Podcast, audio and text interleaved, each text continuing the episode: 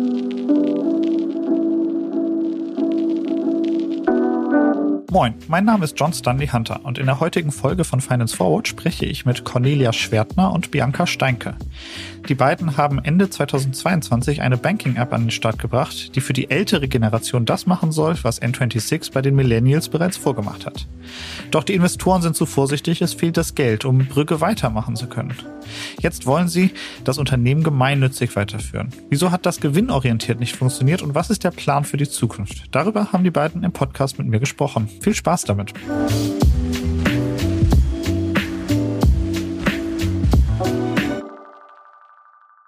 Moin und herzlich willkommen bei Finance Forward, Cornelia und Bianca. Moin John. Moin John.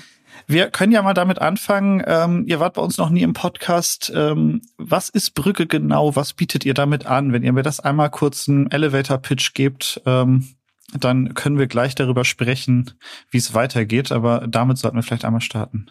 Sehr gern. Ähm, Brügge war von Anfang an ein wirkungsorientiertes Fintech. Das heißt, wir haben uns auf soziale Innovationen konzentriert und wir teilen Finanzwissen und ähm, automatisierten Verbraucherschutz anhand der Daten vorhandener Bankkonten unserer Nutzer.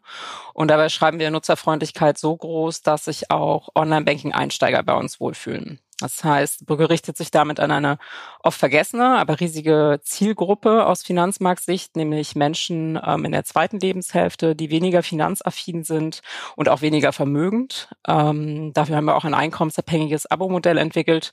So ist Brügge für jeden bezahlbar. Ist also kein gewöhnliches Fintech-Startup. Ähm, genau, aber deswegen sind wir heute auch hier, glaube ich. Wir machen eine kurze Unterbrechung für unseren Partner Per Finance. Inkasso ist ein großes Thema für Banken sowie für Fintechs und ein Digital-Inkasso für zukunftsorientierte Unternehmen in Europa, entwickelt für die höchste Recovery und beste Customer Experience, das bietet die Lösung von Per Finance. Über 550 europäische Enterprises vertrauen bereits auf die Lösung von Per Finance. Der Per Finance Ansatz basiert auf KI und Verhaltensforschung. Ein selbstlernender Algorithmus typologisiert Menschen anhand von Daten, um die passende Kommunikations- und Bezahlstrategie für sie herauszufinden. Das Ziel? Den Kunden erfolgreich zur Zahlung sensibilisieren und die ideale Lösung für jeden Menschen finden, die Forderung schnell zu begleichen. Zum Einsatz kommen dabei KI-Technologien basierend auf Reinforcement Learning und auch Natural Language Processing. Der Ansatz verhilft Finanzteams schneller zu höheren Rückführungen von ausstehenden Forderungen und bietet Verbrauchern ein nahtloses und faires Online-Bezahlerlebnis. Das Ganze gibt es in einem All-in-One-Ansatz für alle Länder, ein Vertrag, eine Datenschnittstelle, ein Kundenportal und einen Ansprechpartner.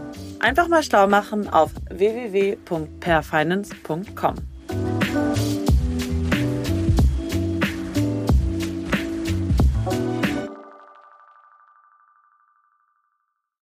Mhm. Äh, das klingt total spannend. Du hast jetzt gerade ähm, das so erklärt für die Einsteiger von, von Online-Banking.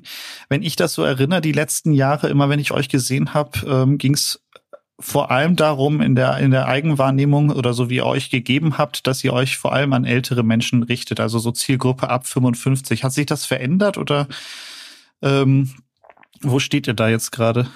Also wir sind ähm, beim Targeting ähm, minimal runtergegangen auf die 50, ähm, aber mhm. grundsätzlich ähm, haben wir ja auch nie den Endnutzern gegenüber eine fixe Zahl kommuniziert, sondern haben immer von der zweiten Lebenshälfte gesprochen, weil sich da ja mhm. auch jeder persönlich selbst einsortiert. Aber das war unser, unser Targeting-Ziel, startet ab 50. Mhm. Und warum braucht diese Zielgruppe ein eigenes Angebot? Also es gibt ja schon Fintechs, Neobanken, die genau das eigentlich jetzt nicht mit Blick auf die ältere Zielgruppe, aber genau dieses, wir machen alles einfacher, simpler und ähm, total nutzerfreundlich. Ähm, wir glauben halt, dass ähm, Menschen, die ohne Digitalisierung aufgewachsen sind, oft nicht mitgedacht werden in Innovationsprojekten. Das ist ein ganz natürlicher Prozess, weil natürlich die meisten Innovationen, sei es im Fintech oder auch bei Banken selbst, äh, in Teams entstehen, wo Menschen ähm, oft auch nicht anwesend sind, jenseits der 50 sind. Und ähm, wenn du dir die Statistiken anschaust, äh, gibt es einfach eine riesige Lücke, ähm, was die Bespielung dieser Zielgruppe angeht. Das fängt beim Online-Banking an. Äh, jüngsten des Staates Tageszahlen sagen, dass ähm, Online-Banking ab 45 Jahren nur zu 55 Prozent genutzt wird und ab 65 Jahren nur noch zu 37 Prozent. Und dafür gibt es ja einen Grund. Ne? Und ähm, wenn du dir auch anschaust, was die Finanzbildungsabdeckung äh, angeht, die sinkt auch äh, im Alter. Und was wir eben zusätzlich gesehen haben, ist ähm, eine krasse Diskrepanz bei der Medienkompetenz. Also umso älter die Menschen sind, umso weniger können sie Online-Informationen finden, Richtigkeit beurteilen und auch unseriöse Informationen ähm, von seriösen unterscheiden. Und last but not least haben wir auch ähm, in der jüngsten Erhebung gesehen, dass ähm, alle Finanzbildungsinitiativen, die es so in Deutschland gibt. Ähm, die OECD hat ja letztens 290 Initiativen in Deutschland erhoben. Ähm, davon richten sich 100 an die Kinder und Jugendliche und nur 30 denken auf Senioren mit. Also es ist einfach eine riesige Lücke und es ist sehr kurz gesprungen zu sagen, hey, die könnten ja jetzt alle N26 nutzen, weil das deckt diese spezifischen Anforderungen eben einfach nicht mhm. ab. Ähm, lass uns da mal kurz konkret werden. Also wenn wir uns die Benutzeroberfläche angucken, was sind denn so die Unterschiede oder was sind so die Dinge, die die ältere Zielgruppe braucht, ähm, die diese Apps äh, bisher nicht bieten? Hm. Also wir haben uns natürlich stark auf die äh, UX und Usability-Themen am Anfang Richtung Barrierefreiheit konzentriert. Das ist aber ähm, nicht unser Hauptfokus. Ähm, und das sehen wir auch. Ne? Also wir haben äh, die Funktionen stark reduziert, wir haben eine sehr einfache Sprache gewählt. Äh, bei uns blinkt und poppt nicht irgendwelche Werbung auf. Man hat äh, keine Animationen. Das heißt, es ist, es ist eine einfache Bedienung, die jetzt auch nicht altersspezifisch ist. Ne? Es ist einfach ein aufgeräumtes, ruhiges, äh, angenehmes äh, Bedienen. Aber wir wollten halt auch nicht als die Barrierefreiheit-App ne, an den Markt treten. Also uns, und das hatte Cornelia am Anfang ja gesagt, waren vor allem diese werbefreien Finanzthemen, die wir adressieren können und diese Innovation aus meiner Sicht, die noch keine andere App, ähm, sei es eine Bank oder eine Fintech, anbietet, dass wir an den Konto umsetzen, Informationen ähm, ranheften können, nenne ich es jetzt mal gut Deutsch, dass ein Nutzer Informationen über Chancen und Risiken seiner Finanzsituation, seines Alltags, ne, ähm, alltagsniederschwellig irgendwie einfach beim Durchscrollen mitbekommt ähm, oder Hinweise auf, auf Fehlverhalten. Ähm, das sehen wir halt nicht. Und das haben wir versucht einfach einzubauen, so dass der Nutzer in der Lage ist, das alles selbst zu machen, ohne eine Hohlschuld. Ne? Also dieses, ich muss mich informieren, ist das ein seriöser Anbieter, den ich da gerade einen Stromanbieter äh, zum Beispiel, ne? oder ist das jetzt ein ein Zahlungsempfänger, der richtig bei mir abgebucht hat, äh, der Arzt oder äh, ein komisches Inkasso-Unternehmen. Das heißt, das ist alles bei uns automatisiert und so, dass der Nutzer das hinbekommt. Ähm, über Barrierefreiheit können wir viel reden, ist auch ein Riesenthema natürlich jetzt auch bei den Banken aufgrund des Gesetzesthemas, ne, dass da noch viel zu tun ist. Ähm, aber wir wollten nie eine nur barrierefreie Oberfläche für 50 plus werden. Das heißt, das war nicht der, der Hauptfokus der, der Brügge GmbH. Ja, also wenn ich mal so ein bisschen zusammenfasse, dann sagt ihr mir gleich, ob ich das richtig verstanden habe. Ähm, ich versuche es immer gerne konkret zu machen und so ähm, Beispiele aus dem echten Leben reinzunehmen, um die Dinge zu verstehen.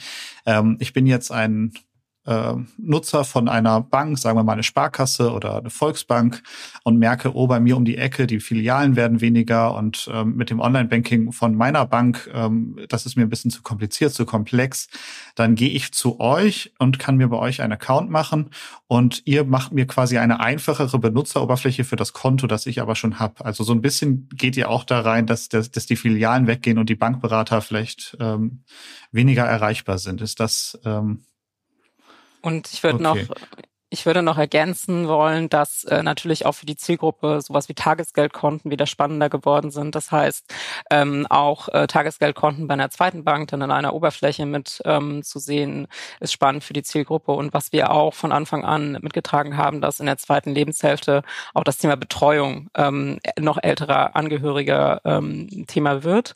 Und da haben wir eben ähm, in der Oberfläche auch von Anfang an vorgesehen, dass du nicht nur deine eigenen Konten bei uns verknüpfen kannst, sondern eben auch das Konto zum Beispiel eines betreuten äh, Elternteils und dann kannst du, wenn du zum Beispiel mit deiner Sparkassen-App bisher super klargekommen bist, aber nur noch das Volksbank Online-Banking dazu äh, machen musst, ähm, das bei uns eben in einer Oberfläche machen und bekommst diese neutralen Hinweise eben auch für das Konto deines Angehörigen und kannst dich da so einfacher reinfuchsen. Mhm, verstehe. Wir haben jetzt viel darüber gesprochen, ähm, was es ist und wie es funktioniert. Jetzt würde mich mal interessieren, in den letzten, ihr seid jetzt seit drei oder vier Jahren am, am Start damit? Offiziell gegründet äh, haben wir vor knapp drei Jahren und mhm. an den Markt gegangen mit dem Produkt, also mit dem ersten ähm, MEP sind wir Ende 2022. Ah ja, okay. Wie viele äh, Kundinnen und Kunden konntet ihr denn in der Zeit gewinnen? Wir, ähm, also die Zielgruppe ist eine Challenge. das, das schon mal vorab gesagt. Ähm, wir, wir haben uns über jeden Nutzer und Abonnenten gefreut, ähm, von dem wir im letzten Jahr lernen konnten, aber es waren einfach nicht genug, um eine verlässliche Datenbasis äh, für geschäftspolitische Entscheidungen abzuleiten. Das können wir so klar sagen. Ähm, quantitative Zahlen äh, würden wir jetzt nicht nennen, aber wir können sagen, dass es zu wenige waren, um daraus eben auch einen Wachstumscase äh, für VCs äh, darzustellen, ähm, weil wir eben festgestellt haben, es braucht viel mehr Zeit, ähm, um herauszufinden, was sind die ähm, ja, Punkte, wo man die Zielgruppe ähm, erreicht, wenn es um das Thema Vertrauen und Veränderungsbereitschaft angeht. Und das wussten wir von Anfang an. Also wir wussten, wir bauen eine soziale Innovation in Kombination für eine komplexe Zielgruppe. Ähm, aber wir haben halt von Anfang an deshalb sehr viel Trial and Error machen müssen. Es war eine grüne Wiese, ähm, wie man Nutzer erreicht, weil es auch kaum Erfahrungswerte gibt.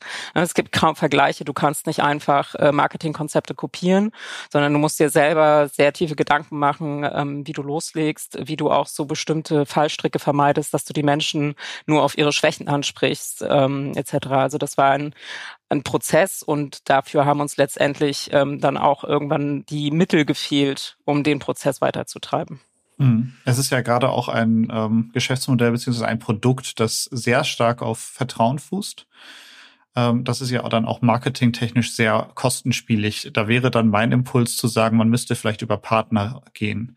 Dass man zum Beispiel sagt, äh, die Sparkassen oder die Volksbanken, ähm, dass die das eventuell ähm, mitvertreiben für irgend, in irgendeinem System. Habt ihr es darüber mal versucht, dass ihr so ein bisschen über Partner gegangen seid? Absolut. Also wir haben uns ähm, von Anfang an auch äh, positioniert als, hey, wir sind kein Challenger, sondern wir wollen euch Banken auch dabei unterstützen, ähm, die Menschen mitzunehmen, ähm, die vielleicht euch noch in der Filiale ähm, ja auch als Kostenfaktor ähm, ein Stück weit belasten. Ähm, und wir hatten deshalb das Thema Bankkonto Kooperationen von Anfang an ähm, mit auf der Agenda. Ähm, es ist aber und deshalb, deshalb haben wir von Anfang an eigentlich B2C gegründet. Ähm, so B2B-Kooperationszyklen dauern. Und ähm, wir hatten verschiedene tolle Gespräche, auch mit großen ähm, Häusern. Ähm, letztendlich haben wir erste Tests hier mit der Haspa in Hamburg gemacht, aus denen wir viel lernen konnten. Aber man könnte vielleicht ähm, als Fazit sagen, es braucht auch viel Mut von Bankseite, mit uns zusammen ähm, zu arbeiten und diesen Impact-Ansatz uns auch abzunehmen, beziehungsweise uns dahingehend zu vertrauen. Denn die Bank holt sich ja wiederum ein anderes Frontend. Ne? Ähm, zwischen sich und ihre Kunden. Und ähm, deshalb muss die Bank ähm, dahingehend es auch ähm, ja, vertreten können für sich geschäftspolitisch, damit uns zusammenzuarbeiten. Und man muss halt leider auch sagen, dass unsere Zielgruppe, also älter ja, aber nur wenn vermögend und finanzaffin, aber unsere Zielgruppe steht leider nicht äh, unter den Top 5 Prioritäten bei Banken. Das heißt, ähm, um da wirklich Gas zu geben und in Kooperationszyklen zu kommen, die, die skalieren, ähm, hat es einfach äh, zu lang gedauert. Verstehe. Wie seid ihr denn eigentlich finanziert? Also habt ihr ähm, Venture Capital schon aufgenommen? Habt ihr schon Investoren drin gehabt? Oder wie habt ihr so die erste Zeit ähm, finanziert bekommen? Wir haben äh, selber, also wir sind ja auch nicht mehr die Jüngsten, haben nicht direkt von der Uni gegründet. Ähm, haben selber natürlich Kapital reingegeben, haben ähm, Angels an Bord gehabt, äh, die unser Kapital gematcht haben. Und dann ähm, haben wir versucht, auf VC-Suche zu gehen und auch auf ähm, ja, Impact-VC-Suche, da können wir auch gleich nochmal drüber sprechen, was da so die Erfahrungen waren. Aber letztendlich ähm, waren wir dann sehr dankbar, dass wir hier in Hamburg zwei Förderprogramme mitmachen konnten ähm, von der IFB in Hamburg.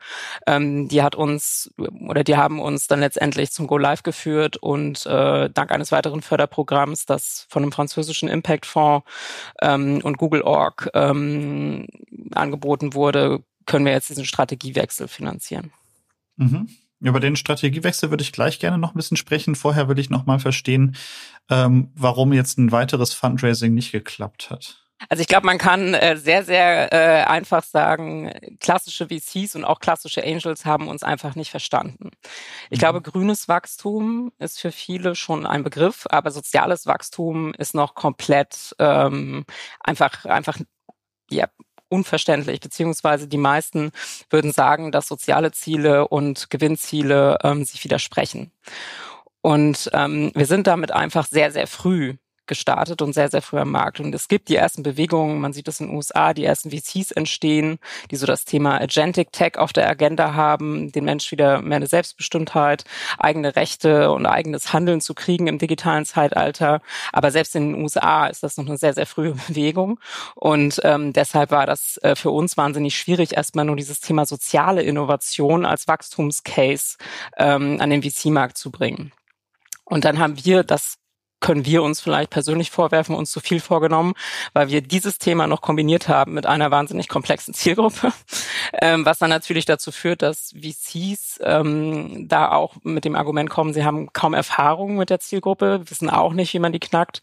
Ähm, und das war dann in Summe halt einfach ein zu großes Risiko. Und dann kommt dieses First-Mover-Thema, was wir öfter in Deutschland beobachten, dass du, wenn du wirklich was ganz Neues machst und nicht nur einfach kopierst, was schon mal funktioniert hat, ähm, dann an seine Grenzen. Und dann haben wir natürlich aber auch sehr früh geschaut, ähm, wo gibt's Impact-Investoren, die uns vielleicht besser verstehen ne? und auch von Anfang an angesprochen.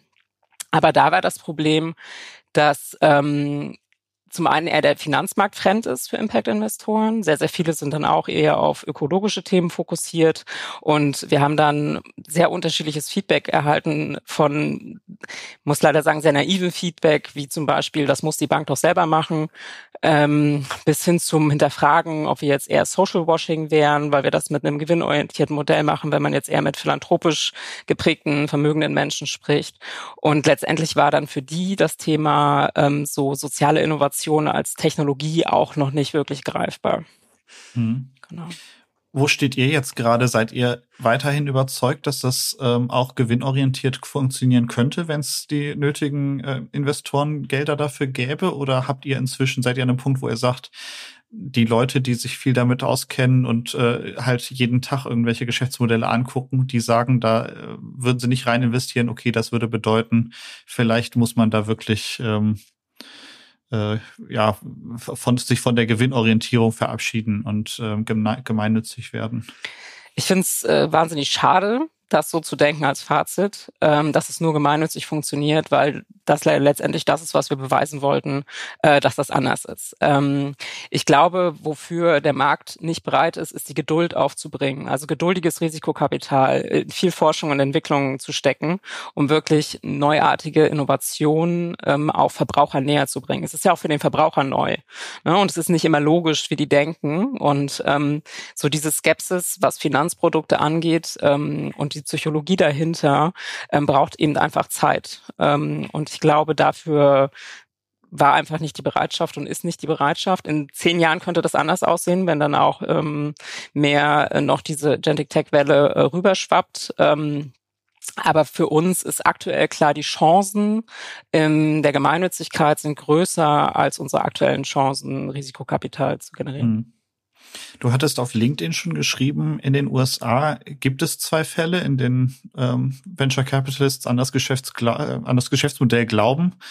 Ähm, was ist da der Unterschied zu hier in Deutschland? Also ähm, warum funktioniert das offenbar in den USA zumindest insoweit, als dass ähm, da mehrere Millionen investiert werden?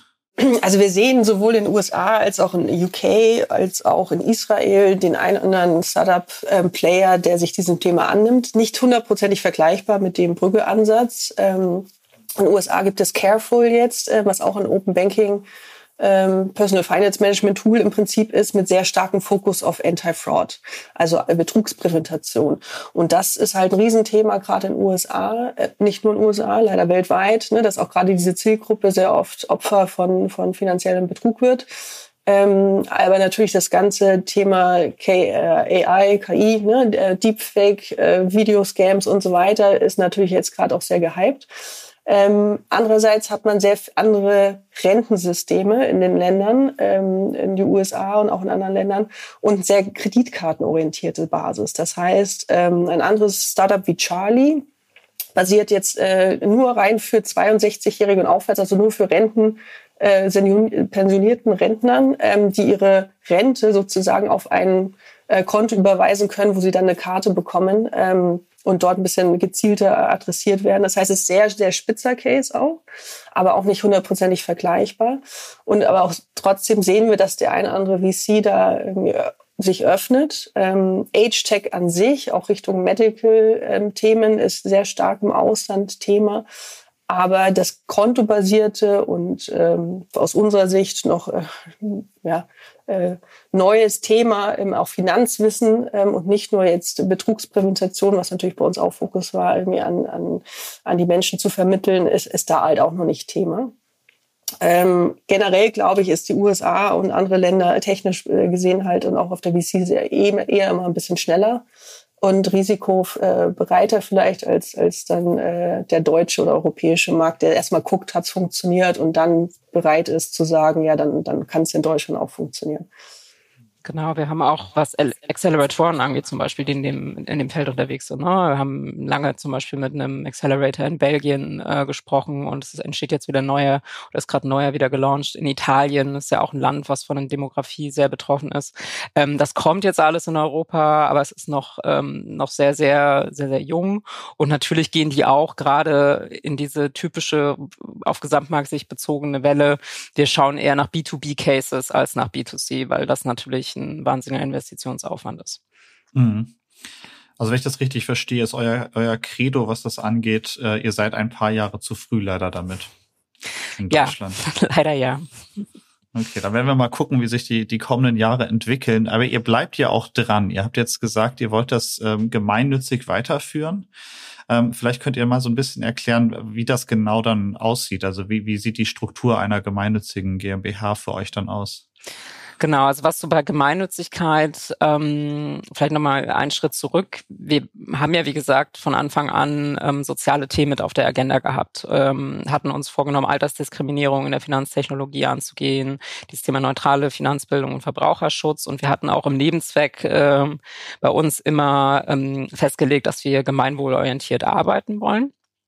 Und der Unterschied ist jetzt, dass du eben gegenüber dem Finanzmarkt erklärst, dass du ausschließlich diese zweckorientierten ähm, Tätigkeiten betreiben willst. Dafür gibt es Steuervorteile, darum geht es uns weniger.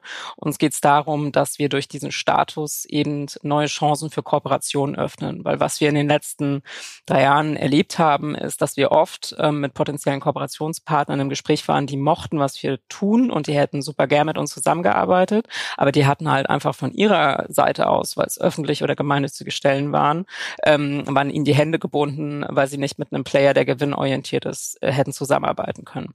Und deshalb ist für uns ähm, klar, dass wir mit so einem gemeinnützigen Status neue Fördertöpfe ähm, sich für uns öffnen, neue Skalierungsmöglichkeiten über Kooperationen, aber auch zum Beispiel, wenn du in Richtung Uni denkst, neue Forschungs- und Entwicklungsmöglichkeiten. Also es gibt einen ganzen Blumenstrauß an, an neuen Chancen, ähm, die wir dadurch nutzen wollen. Wenn du auf den reinen Prozess schaust, ähm, mussten wir leider lernen, als wir zum ersten Mal beim Finanzamt waren, dass die Gemeinnützigkeit ans Kalenderjahr geknüpft ist. Das heißt, ähm, wenn du im Januar fragst, hast du erst zum nächsten Januar eine Chance. Ähm, das heißt, ähm, wir müssen jetzt so eine Art oder wir mussten jetzt so eine Art äh, Status Quo-Jahr oder so eine Art Produktfreeze einleiten, um eben diese Zeit zu überbrücken, bis wir dann äh, tatsächlich eine Chance haben, den Gemeinnützigkeitsstatus zu erwerben. Mhm. Ähm, Nochmal einen Schritt zurück. Du hast jetzt gesagt, ihr hattet in der Vergangenheit schon Kontakt zu ähm, Organisationen und Einrichtungen, die gerne mit euch arbeiten würden es aber ja nicht können, ähm, weil ihr gewinnorientiert seid bzw. wart. Äh, was sind das denn so für Organisationen und Einrichtungen? Was muss ich mir da vorstellen darunter? Das, das können Stiftungen sein, die ähm, sich dem Thema Altenhilfe verschrieben haben. Ähm, das können verbraucherschutzorientierte Organisationen sein, ähm, nicht nur im Finanzbildungsbereich, sondern auch allgemein und ähm, halt einfach Organisationen, die dieses Thema entweder aus Bildungssicht oder eben aus dieser Altenhilfesicht nicht ähm, verfolgen. Genau, mhm. Stiftungen, aber eben auch andere gemeinnützige Vereine oder, oder GmbHs oder auch öffentlich geförderte Stellen. Wo, wo läge da der Ansatzpunkt für eine Zusammenarbeit? Sind das ähm, Stiftungen oder Einrichtungen, die bei dem Vertrieb auch helfen könnten? Oder wo ist da, was können die für euch quasi tun? Also zum einen Stichwort Vertrauen hatten wir ja schon angesprochen. Das heißt, du hast immer, und das haben wir auch in, in den vergangenen ähm, Jahren gemerkt, du hast natürlich immer, wenn du mit einem Partner zusammenarbeitest, zum Beispiel wenn wir mit einer Bank gemeinsam Kunden angesprochen haben, hast du einen ganz anderen Vertrauenshebel als, äh, als Startup, als wenn du das jetzt mit einer neuen Marke alleine versuchst. Und ähm, wir haben natürlich auch mit, ähm, also wir, wir haben auch mit anderen gemeinnützigen Initiativen schon Dinge probiert, haben uns vorgestellt ähm, in Netzwerken, die schon bestanden haben. Also es war von Anfang an für uns so ein Kooperationshebel, das zu versuchen. Und die kleineren haben das auch mit uns gemacht. Das heißt, dort überall, wo zum Beispiel digitale Einsteiger unterwegs waren und allgemein ähm, beraten worden sind zum Thema ähm, Digitalisierung oder so, wie benutze ich mein Smartphone, da konnten wir stattfinden.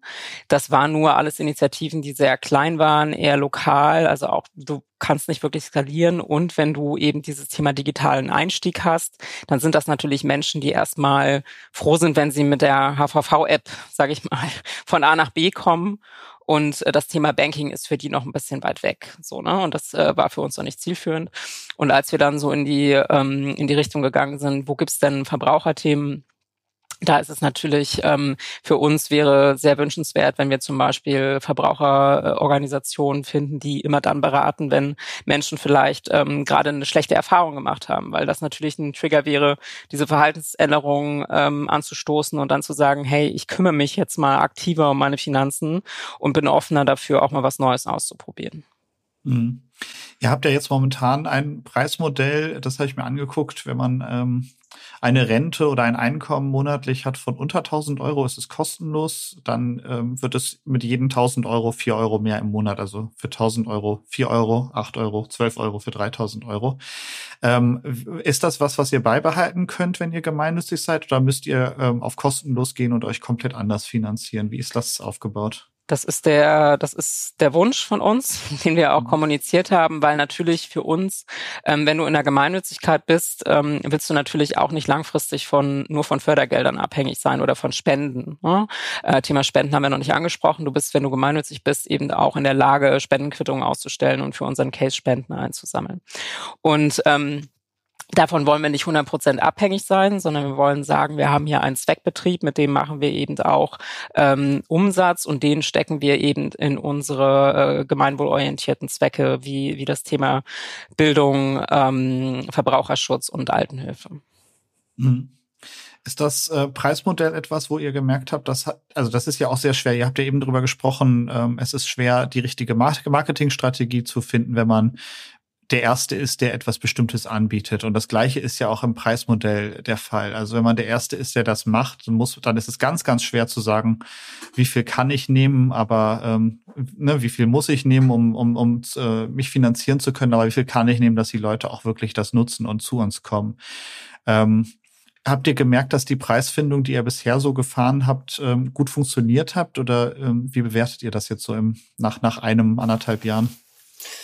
Also wir hatten auf jeden Fall keine Indikation, dass die Preise ähm, generell zu hoch sind ne, oder etwas irgendwie äh, ja, ne, negativ ankommen, geschweige denn, dass überhaupt ähm, äh, wir Geld verlangen, ne, ist nicht negativ aufgestoßen bei der Zielgruppe. Ähm, das ist einerseits natürlich ein bisschen dem, dem Alter geschuldet, nenne ich es mal jetzt so, der Zielgruppe, die nicht dieses Freemium-Modell generell bekannt äh, hat, äh, kennt ähm, und immer davon ausgeht, alles muss umsonst sein. Ähm, zusätzlich äh, steigert sich die Solidaritäts- und Spendenbereitschaft, äh, umso älter man wird. Das heißt, dieser, dieser Ansatz, ich zahle jetzt vielleicht ein bisschen mehr, weil ich es jetzt noch mehr leisten kann, später aber nicht mehr, wenn ich dann ja in Rente wechsle und weniger Rente habe und kann aber andere dadurch finanzieren, das kam immer sehr gut an. Ähm, wir glauben weiterhin fest an dieses Preismodell, ähm, haben natürlich aber, wie wir vorhin schon gesagt haben, noch nicht genug verlässliche Datenbasis, um jetzt zu sagen, ob ein Trigger um ein Euro in die eine Richtung jetzt noch einen Unterschied gemacht hätte. Ne? Also aus dem, was wir bis jetzt ableiten können ne, und auch dem aus den Gesprächen vor allem ähm, mit denen, die auch ne, mit uns reden und gar nicht jetzt ne, unbedingt bei uns sich äh, gemeldet haben jetzt äh, mit dem Brügge-Produkt, ähm, sehen wir da noch keinen, keinen, also kein Conversion Killer in dem Sinne, dass es irgendwie am Preis lag. Verstehe. Wenn ich jetzt bei meiner Bank einlogge, dann lebt die ja auch viel davon, dass sie auf ihrer Benutzeroberfläche mir weitere Produkte anbieten kann. Das fällt ja so ein bisschen weg bei euch, beziehungsweise ihr moderiert halt, was da noch äh, dazu kommt. Das haben die Banken ja wahrscheinlich nicht in, die, in der Hand. Also irgendwann wäre vielleicht ein Geschäftsmodell gewesen in unter Gewinnorientierung, dass ihr dafür Provision nimmt, was ihr da irgendwie anzeigt. Ähm, aber da, da ist ja, da steckt ja noch ein bisschen was drin, dass wenn ihr die Leute auf eurer Plattform habt, äh, dass ihr dann eventuell hier und da noch weitere Produkte anzeigen könnt. Das ist zum einen etwas, womit man Geld verdienen kann. Zum anderen ist es ja aber auch ein Service, äh, den ihr bieten könntet, ähm, weil die weil es nachgefragt wird, weil es gebraucht wird, dass man zum Beispiel sieht, ah, guck mal, hier ist vielleicht ein Tagesgeldkonto, wo ich, äh, wo ich besser mitfahre oder so. Äh, wie seid ihr bisher damit verfahren? Wir haben halt von Anfang an gesagt, äh, ein großer Kern unserer sozialen Innovation ist, dass wir weg wollen von diesem klassischen Push-Sales-Ansatz im, im Finanzbereich und ähm, wir die Leute, wie gesagt, erstmal im Alltag abholen wollten, wo sie kleinere Chancen und Risiken heben können. Äh, wir sind auch noch lange nicht an dem Punkt gewesen, wo wir über Themen wie Anlage oder ähnliches ähm, gesprochen haben. Wir waren immer sehr alltags, alltagsnah unterwegs mit unseren Tipps und was wir uns immer vorstellen konnten, war ähm, aber ein Pull ähm, Angebot zu schaffen. Das heißt, wenn Nutzer, und das ist uns ja auch äh, begegnet, dass uns Nutzer gefragt haben, welchen ETF empfehlt ihr, ähm, dass wir dafür eben eine Datenbasis schaffen an Produkten, die wir fair finden. Und wenn Nutzer eben konkretes, einen konkreten Bedarf haben oder wie sie allgemein informiert haben, ne, äh, man könnte mal über das ein oder andere Finanzprodukt nachdenken, dass sie dann aktiv danach suchen. Aber wir wollten weg von diesem ewig äh, Hinweisen auf, jetzt mach dies, jetzt mach das, ähm, weil das genau das ist, was Menschen ja auch ähm, nervt, wenn sie in ihrem mhm. Banking unterwegs sind. Ja. Aber es ist ja auf der anderen Seite ein guter Umsatzbringer. Also das ist ja vielleicht etwas, wenn ihr das stärker gemacht hättet, hättet ihr, also das machen die ja nicht ohne Grund, die äh, Banken. Genau, wir haben halt die These aufgestellt und das ist halt das, wo dieser, wo dieser Zielkonflikt sehr deutlich wird. Wir haben halt die These aufgestellt, ähm, dass man mit klassischem Provisionsgeschäft ähm, oder wir wollten eine Alternative zu diesem klassischen Provisionsgeschäft schaffen, mhm. weil da steckt für mich auch ganz allgemein gesprochen ähm, viel viel Potenzial drin. Ich verstehe nicht, warum wir bis heute auch in der Tech-Branche darüber streiten, äh, ob jetzt Provisionsverbot oder Provisionsgeschäft notwendig ist, weil die Auszubildende sich keinen Honorarberater leisten kann, obwohl wir längst die technischen Möglichkeiten hätten, äh, eine Finanzberatung technisch skalierbar und bezahlbar für alle anzubieten auf einer kleinen Honorarbasis, so wie wir das versucht haben zu bauen mit dieser Einkommensbasierung. Und das finde ich einfach schade, weil da eben einfach, da merkst du, dass ähm, das rein Profit renditeorientierte Denken äh, im Markt so fest verankert ist, dass auch Innovationen aufgehalten werden, ähm, die, die gewinnorientiert sein können. Weil jeder bezahlt, glaube ich, gern für ein Produkt, wo er fair beraten wird. Ja? Mhm. Und ähm, wenn er das eben in seinen Möglichkeiten tun kann, ähm, warum nicht? Ja, äh, du hattest eben gesagt, die ähm, Gemeinnützigkeit ist ans Kalenderjahr gebunden. Das heißt, ihr habt jetzt noch, sagen wir mal, elf Monate, zehneinhalb Monate. Ähm, viele von unseren Finance Forward Hörerinnen und Hörern sind ja auch ähm, Investoren, VCs. Äh, wenn da jetzt jemand diesen Podcast hört und sagt, ach, ich, eigentlich sehe ich da was drin, ähm, würdet ihr dann eine Abkehr von, von diesem Strategiewechsel wagen wollen? Würdet ihr sagen, wenn ihr jetzt dann doch nochmal auf den letzten Metern jemanden findet, der an euch glaubt äh, mit dem Geschäftsmodell, dass ihr das dann doch nochmal gewinnorientiert auch versucht? Also ich glaube, sag niemals nie. Ne? Also wenn es äh, wenn es passt ähm, und ähm, wir eben klar machen können, dass ein großer Teil des Geldes äh, in weitere Forschung und Entwicklung fliegen müsste und jetzt nicht in einen Provisionsgeschäftspivot, ähm, dann, mhm. dann würde es passen. Genau, das äh, zählt so ein bisschen darauf ein, was du was du eben gesagt hattest, dass man ein bisschen mehr Ruhe und ein bisschen mehr Zeit braucht. Das, da hat ja der, der, der Venture Capital Markt hat ja so seinen Zyklus. Das ist ja alles auf, auf Geschwindigkeit und Skalierung ausgelegt. Ähm, da ist ja dann auch vielleicht am Ende ein bisschen die Frage, ähm, gewinnorientiert könnte klappen, aber vielleicht ist Brügge kein VC-Case. Vielleicht muss da eine andere Finanzierungsform drinstecken. Manche haben ja zum Beispiel ähm, äh, Crowd äh, Crowdfunding äh, dann gemacht oder ähm, vielleicht andere Formen gefunden. Habtet ihr euch mit anderen Finanzierungsformen auseinandergesetzt auch?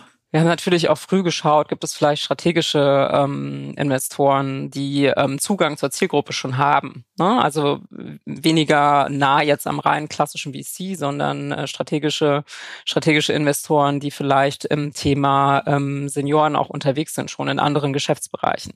Die waren aber wiederum noch sehr fern von dem Finanzbereich und äh, deswegen hat das leider nicht geklappt. Und Crowd haben wir immer ausgeschlossen, weil wir Sorge hatten, da kommt wieder unsere Sozialromantik durch, tut mir leid, dass wir Sorge hatten, dass unsere Kunden, dass wir unsere Kunden in ein Hochrisikoprodukt quasi treiben, um uns zu unterstützen ähm, und letztendlich wir das Gegenteil von dem machen, was wir, was wir ihnen versprechen, nämlich ihnen äh, finanzielle Sicherheit äh, schenken zu wollen. Und deswegen natürlich hätte man auch Angehörige ansprechen können, aber es ist immer so ein bisschen von hinten durch die Brust ins Auge. Und deswegen ähm, war das für uns äh, keine Option. Hm, okay, verstehe. Wir sind jetzt am Ende angekommen. Vielen lieben Dank für eure Zeit und fürs Gespräch. Ich bin gespannt, wie es sich entwickelt. Und vielleicht sprechen wir in einem Jahr nochmal, wenn ihr dann gemeinnützig seid und ähm, schauen, wie es sich dann entwickelt. Vielen lieben Dank, Bianca und Cornelia. Vielen Dank. Danke, John.